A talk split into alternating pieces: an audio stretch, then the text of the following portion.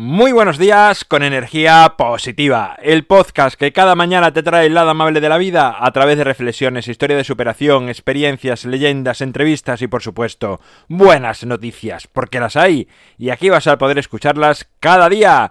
Jueves 24 de enero, episodio número 274. Hoy algo especial, una biografía, Helen Keller, sintonía y comenzamos.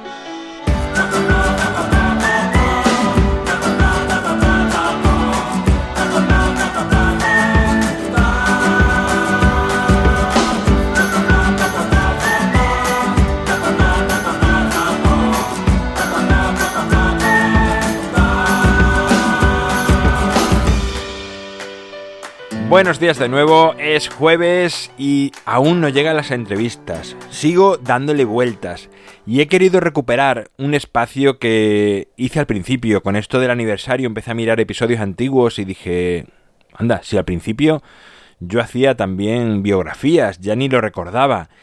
Y creo que era súper interesante y creo que también puede aportar mucho. Por lo tanto voy a recuperar este espacio de los jueves también de vez en cuando alguna biografía creo que, va a ser así. Sigo dándole vueltas, pero creo que lo voy a combinar biografías de personajes históricos, pero quizás no tan conocidos como el de hoy, y entrevistas con personas que, bueno, que tengan que aportar desde un plano profesional donde sean más reconocidos y personas normal y corriente que solamente, bueno, solamente, solamente y nada más que eso que no es poco contar experiencias de su vida. Y como decía, hoy quiero hablaros de Helen Keller. La primera vez que escuché este nombre fue a través de un asistente a un taller de felicidad que me recomendó investigar sobre esta mujer porque decía que era muy interesante su vida y todo lo que llegó a conseguir, un ejemplo de superación total. Helen Keller nació en el año 1880, a los pocos meses de edad, y debido a unas altas fiebres perdió la vista y el oído.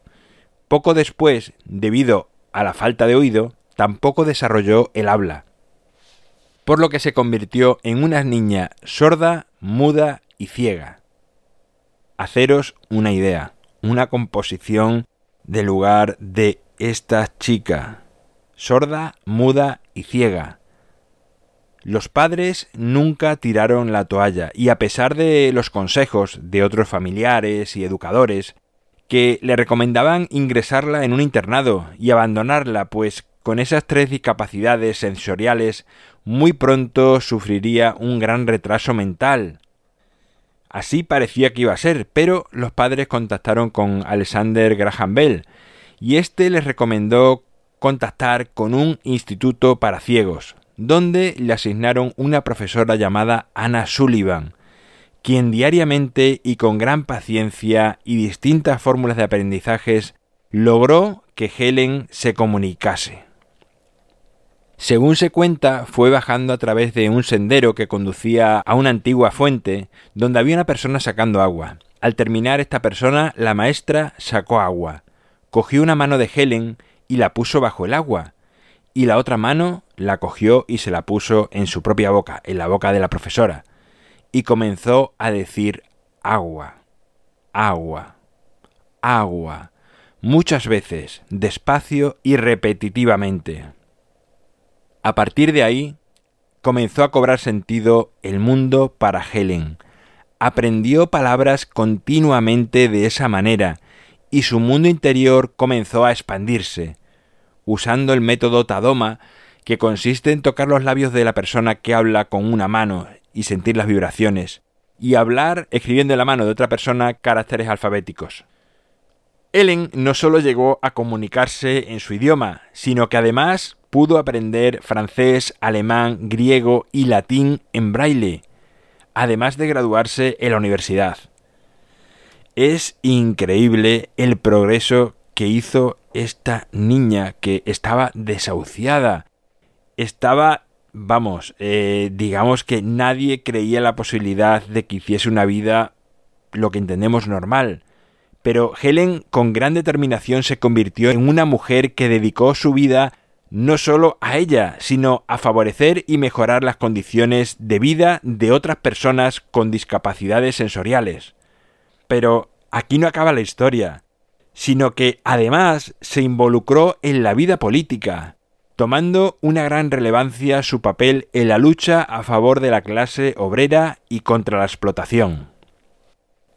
Nada es imposible, y has podido ver, por increíble que parezca, como una niña que podría haber sido apartada y abandonada de la experiencia de vivir, transformó su vida en algo maravilloso.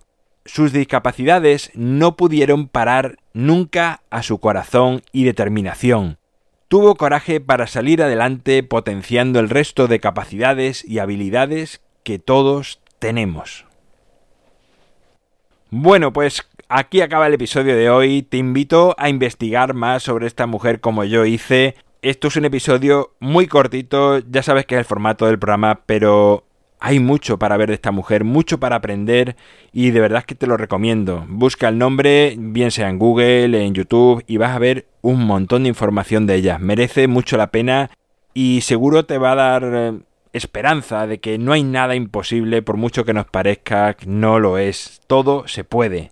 En mi página web alvaroroa.es puedes encontrarme, contactarme, ver mucho más sobre mí. El libro Ni un minuto más lo tienes al alcance de un clic en las notas del programa. Gracias por estar al otro lado, por escucharme, por compartir, por valorar, por hablar a más personas de energía positiva, porque es lo que hace que sigamos creciendo. Nos encontramos mañana viernes, viernes de buenas noticias y como siempre, ya sabes, disfruta, sé amable con los demás y sonríe. ¡Feliz jueves!